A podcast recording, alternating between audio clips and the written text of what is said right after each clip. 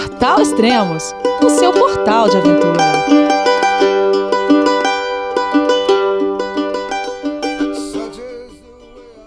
Bom dia, boa tarde, boa noite, bem-vindo a Extremos, o seu podcast de aventura. Aqui quem vos fala é Elias Luiz, escritor e editor do Extremos. E, bom, acabou, é isso. Esse é o nono e último podcast da série Endurance 64 o veleiro que partiu do Guarujá e chegou à Antártica. Vamos ao primeiro áudio desse podcast, enviado pelo Nelson Barreta, no dia 14 de janeiro de 2024. Fala, Barreta!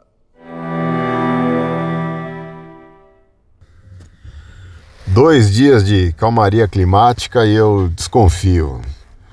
Antártica costuma ser a minha amiga, mas também já me deu uns tantos de sabores com incidentes, acidentes, resgates e vidas levadas. Então, agradeço a calmaria que faz economizar o consumo de anticinetótico durante as navegações, mas mantenho a guarda.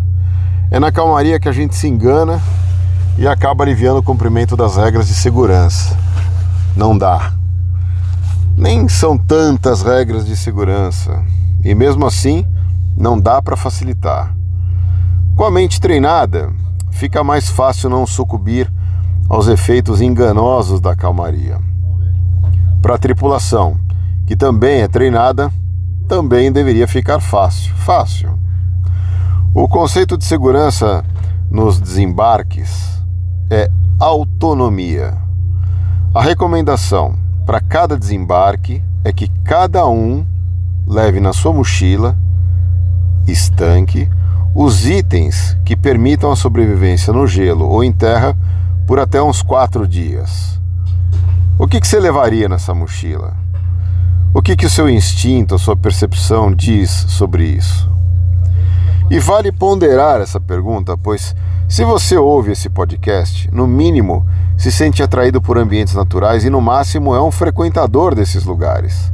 Sabe que não dá para subestimar. Seja uma praia um pouco mais longe, uma trilha de meio dia de duração, um voo curto de balão, uma visita a uma cachoeira, caverna, um pedal de dia cheio, uma escalada, ou uma grande viagem para um lugar isolado, sem recursos e por longo tempo de duração, como, como essa aqui, Antártica. São muitos os itens que diariamente eu procuro saber se estão nas mochilas dos colegas aqui. Toda saída, Antes da gente desembarcar, pergunto aleatoriamente: tem aí água na mochila para hidratação? Tem alguma alimentação calórica como fonte de energia? Os seus aquecedores químicos como fonte de calor, você está levando? E um vestuário extra, protetor solar, rádios comunicadores com bateria extra, câmera de fotografias, bastões, sondas para trânsito sobre glaciares. São muitos itens. E eu vou explorar somente um item nesse áudio. Inusitado. Lanterna de uso na cabeça, a headlamp. Mas por qual razão ter uma dessas na mochila se aqui não anoitece? A luz é fonte da visão e a longa duração do período de luz na Antártica não significa que não escurece. A lanterna ilumina o fundo da mochila, o interior do refúgio que a gente visita, a casa de máquinas do veleiro, sinaliza a distância e mesmo que não anoiteça de verdade aqui nessa época do ano, a luz perde intensidade nos horários mais próximos a zero hora. Incrível, né? Como um olhar mais amplo nos dá uma luz sobre os assuntos. E assim cabe refletir sobre cada situação para se estar pronto, para estar precavido com itens na mochila que sejam úteis e que ao mesmo tempo não ultrapasse a quantidade ou peso indicado só por estarem naquela categoria consumista. Ah, pode ser bom ter isso aqui em caso de vai que a gente precisa e põe na mochila. Pondere. Nós chegamos há pouco em Port Lockroy, ao lado de Damoy Point, onde estávamos ontem belas paisagens para o turismo. Port Lockroy conta com uma base inglesa que, de tanto turista que recebe, nem se sabe mais qual o propósito da existência dessa construção, além de ser um ponto histórico que vende souvenirs. Um abençoado aqui a bordo fez um contato via rádio com a base inglesa solicitando autorização para desembarcar. Quem pergunta quer saber. E nós ganhamos um não. Não te damos autorização. A gente ouviu isso de quem se apropriou do lugar a partir de uma pergunta inocente que deu poder ao ocupante da ilha para dizer não. A voz com um sotaque british do lado de lá disse que não podemos desembarcar na ilha de Pedra, onde está a estação. Mas os britânicos sim puderam vir a bordo com os souvenirs para serem é, vendidos para a tripulação. Ah, o desestímulo britânico funcionou perfeitamente ao final. Não desembarcamos na ilha de Pedra onde está Port Lockroy, mas a pé percorremos tudo à volta da ilha de Pedra Proibida. Vimos de perto e tocamos ossadas de baleias. Pinguins, Gentoo e Adele aos montes. Mas desses a gente manteve distância regulamentar, bem como distância das focas. Bem que o perfume da pinguineira poderia seguir a mesma regra de distância de nós.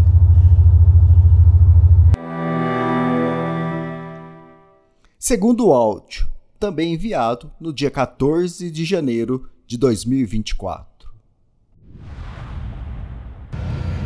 E ontem mesmo, depois das visitas que nós fizemos em terra, em gelo, na neve, quebrou mais uma peça da nave. Agora, a bomba de água salgada. Durante a reunião que foi feita à noite, o César, tripulante aqui, mas experiente capitão no dia a dia, ele disse que embarcações são assim mesmo, sujeitas a desgastes. Elas quebram.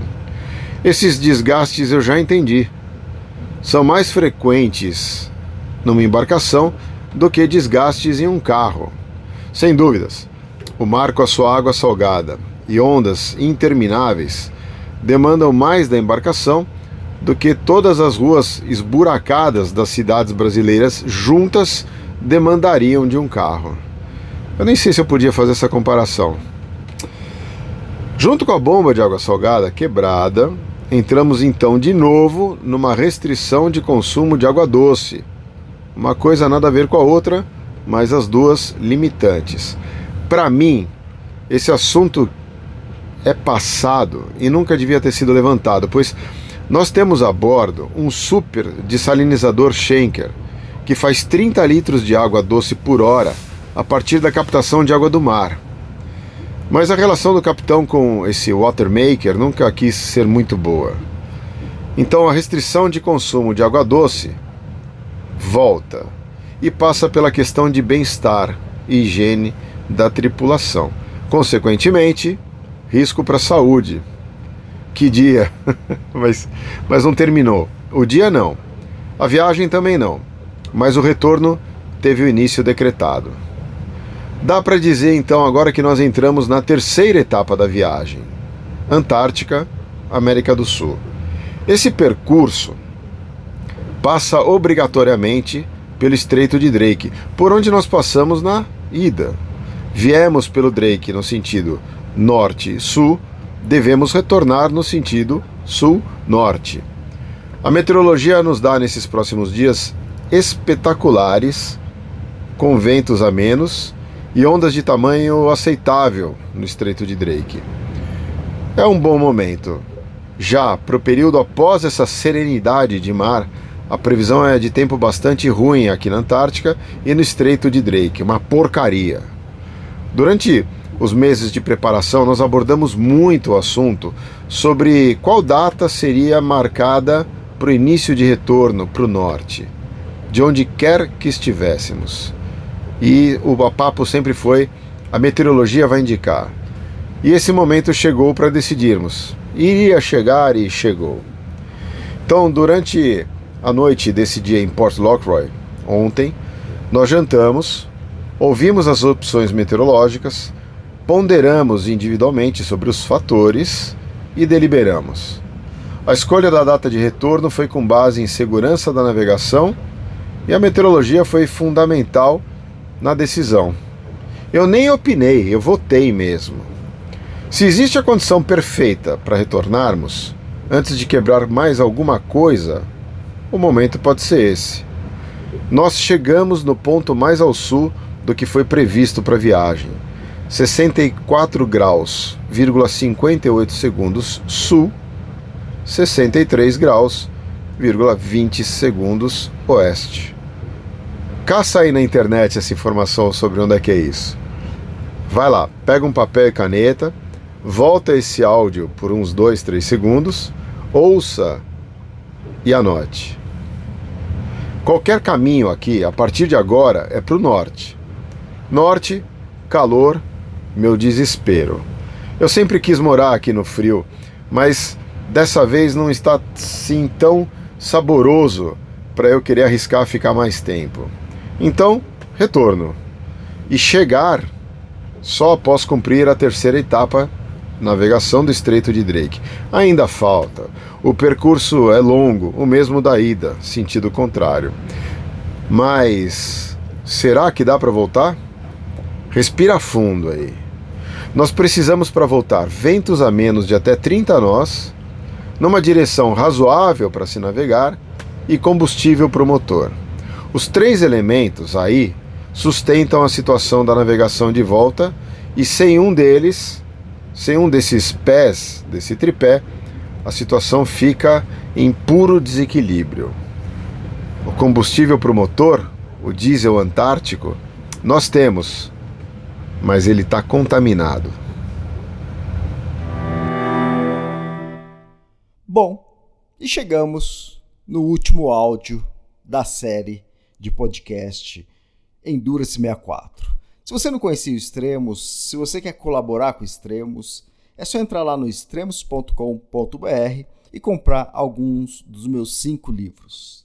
Eu tenho um livro sobre o Tour de Mont Blanc, sobre o Everest, sobre a Patagônia, Kungsleden e as Rocky Mountains. São todos livros de aventura, são experiências que eu tive percorrendo trilhas de longa distâncias trilhas de 150, 200, 450, 600, 700 quilômetros de distância.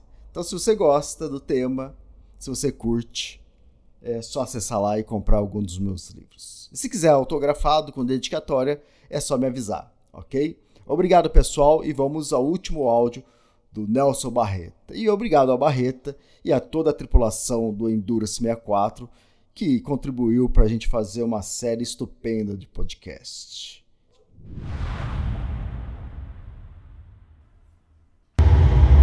Que tenso! Em direção ao norte, cruzamos os últimos canais de mares bordeados por montanhas cobertas por gelo e neve.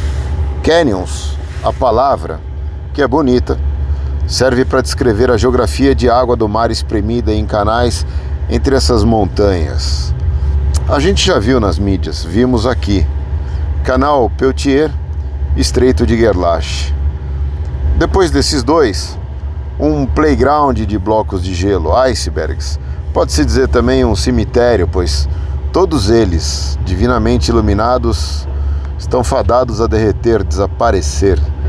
Todos os tamanhos e alturas e formatos inimagináveis emanando todos os tipos de cores, também inimagináveis para eu que sou daltônico, a partir da luz que neles refletem. Entrar no Estreito de Drake saindo da Antártica, ai ai, parece ser a despedida.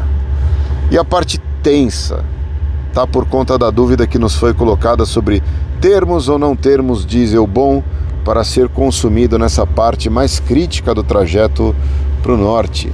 São 1.050 quilômetros em quase quatro dias de navegação. Lento. Temos ou não temos combustível? Temos, mas está contaminado, apresentou o capitão o problema. Qual seria a solução? Com tanta experiência capitaneando, como é que se deixa um diesel contaminar? Me pergunto. E meia hora de testes e análises visuais, e o capitão anuncia o milagre do diesel bom e que devemos acelerar o motor para atravessar logo o estreito de Drake até o Cabo de Hornos, pois o tempo ficou curto. Oh, meu santo! Eu gravo uma história por dia e aqui ouço um conto a cada seis horas. Como é que eu vou descrever tudo isso nos áudios na mesma medida de tempo? Para atravessar logo, acelera-se. As rotações do motor por minuto passam de 1.800 para 2.300, gerando uma frequência mais alta. Surge então a necessidade de vozes mais altas, gritaria, agitação e ansiedade a bordo de um chacoalhar mais irritante. A nave vai dando socos na água e tomando tapas na cabeça. Mas o capitão parece feliz em controlar na manete da aceleração da gritaria do motor, mesmo que não saibamos pontualmente como será o tempo. Capitão feliz, tripulação feliz. Ditados. e então ficaram de vez lá no lugar deles os últimos blocos de gelo. Passamos por todos. Seguimos agora em direção ao norte, exatamente 350 graus pela bússola, ainda no início do longo estreito de Drake e próximo ainda ao meio de todo o que é o percurso de ida e volta. A minha participação na viagem chega até aqui, esse áudio. Se a tempestade prevista para o dia 17, quarta-feira, não nos desviar, logo chegamos na América do Sul, onde permaneço uns dias em Punta Arenas, no Chile, e assumo um novo compromisso de curto período de tempo em Falkland Islands, Atlântico Sul.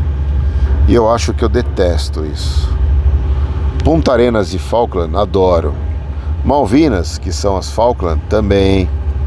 Eu detesto essa insinuação onde eu me separo dos anfitriões, de vocês, do Portal Extremos, do Elias. Como eu disse em um áudio anterior, eu gosto de chegar nos lugares para ir embora de todos eles. O problema que vivo é que deixar as pessoas faz mal, porque eu sou o que elas são, ou o que elas me ensinaram a ser. Eu tenho esse ritmo de vida movido a viagens e vivo intensamente a vida do grupo, do momento e onde e quando eu estou. São trabalhos sempre em grupos, de tempo determinado de duração, focado, em lugares desafiadores e fazendo o que eu gosto. Os contratantes chamam isso de trabalho. E aos 53 anos continuo enxergando nisso oportunidades mesmo nesta viagem que não é um trabalho. Ai, que drama! No final, minha formação, muito além de cursos, é o resultado das experiências e convivência com as pessoas. Mais que dramático, prático, de um jeito que me colocou em sítios geográficos de evidência.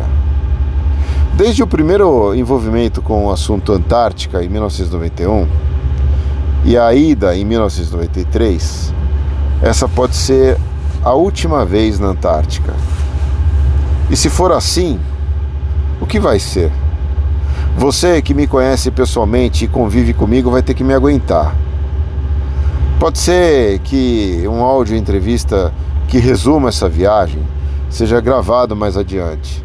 Mas entre esses podes ser, eu quero antes agradecer você que me deu ouvidos no carro enquanto treinava sobre a bike, na mesa na hora do trabalho, na hora do almoço, alongando logo cedo, me levando para a cama antes de dormir ou durante a insônia, gratuitamente. E assim contribuiu para que eu tivesse um propósito maior do que viajar, alcançar, descobrir me conhecer, refletir a cada áudio sobre a necessidade que nós temos de viajar viajando, lendo livro, escutando um áudio. Você que me emprestou seu tempo e me deixou dividir com você aquilo que eu vivo, fez com que essa viagem fosse muito mais do que uma conquista inútil. Então eu digo isso.